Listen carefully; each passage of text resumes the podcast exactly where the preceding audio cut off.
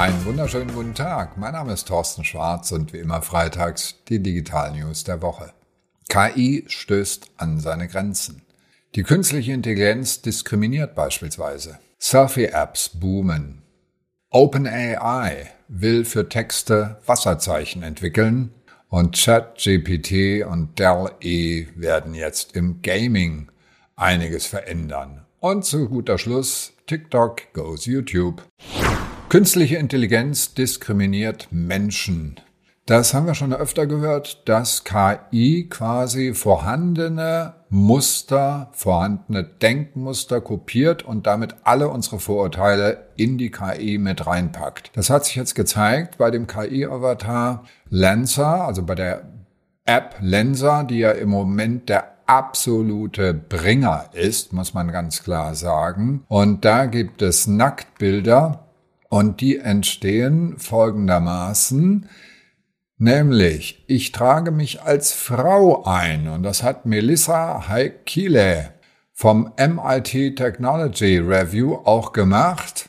Und anschließend bekam sie 100 Avatare automatisiert, das macht Lenser ebenso, aber 16 Bilder von ihr waren mit Brüsten und 14 zumindest mal mit viel Haut. Das heißt, während sie hier als Sexobjekt dargestellt wurde, sah das bei ihren männlichen Kollegen ganz anders aus. Die waren Astronauten oder Kämpfer oder so etwas. Die Vermutung ist, dass sie, weil sie asiatische Gesichtszüge hat, deswegen anders behandelt wird. Und das hat sich bestätigt. Ein chinesischer Kollege von ihr, beziehungsweise ein Kollege mit chinesischen Wurzeln bekam genauso Porno-Avatare, wie sie das bekam. Was lernen wir als Unternehmen aus solchen Vorfällen? Vorsicht bei der automatisierten Personalisierung. Computer sind nun mal dumm, auch wenn sich das Ganze KI nennt. Selfie-Apps boomen momentan. Ich habe es ja eben gerade schon gesagt über den Erfolg von Lensa Nummer eins in allen Charts der Apps. Dort kann ich also ein Foto hochladen und das wird dann automatisiert bearbeitet und der Renner waren diese Magic Avatars. Und in den USA ist es bereits so, dass es nicht nur Lenser gibt, sondern ganz viele solche Apps. Das heißt, hier ist mit einer ganzen Welle von Unternehmensgründungen zu rechnen. Und dann bekomme ich Science Fiction oder Anime oder Fantasy Charaktere, also mich in einer Traumwelt, aber immer mit meinem Gesicht. Lenzer hatte 12,6 Millionen Installationen allein in den ersten elf Tagen des Dezember. Das ist eine Steigerung von 600 Prozent, also sechsmal so viel wie das gleiche im November. Das ist im Moment der absolute Wahnsinn, was da abgeht. So, was lernen wir als Unternehmen daraus? Unseren Kunden sollten wir irgendwas zum Spielen anbieten. Menschen spielen nur einmal gerne. OpenAI will Wasserzeichen. Die eine große App habe ich ja schon genannt, KI-App, das war Lensa. Die andere große KI-App im Moment heißt ChatGPT. Dort können Sie übrigens gratis anmelden und mal austesten, was das Ding kann. Das machen seit zwei Wochen alle Menschen auf dieser Erde, hat man das Gefühl. Ich habe es gerade heute Morgen wieder gemacht, war wieder gesperrt und dann eine Stunde später ging's wieder.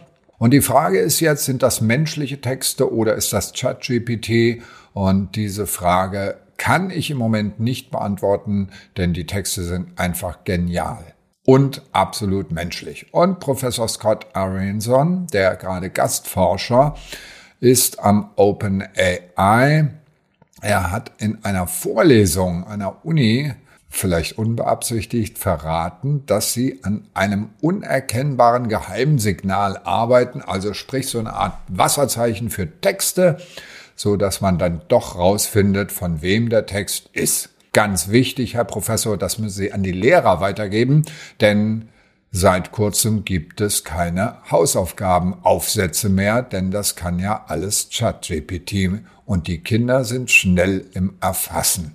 Das werde ich auch gleich bei der nächsten Meldung nochmal belegen. So, was heißt das erstmal für uns Unternehmen?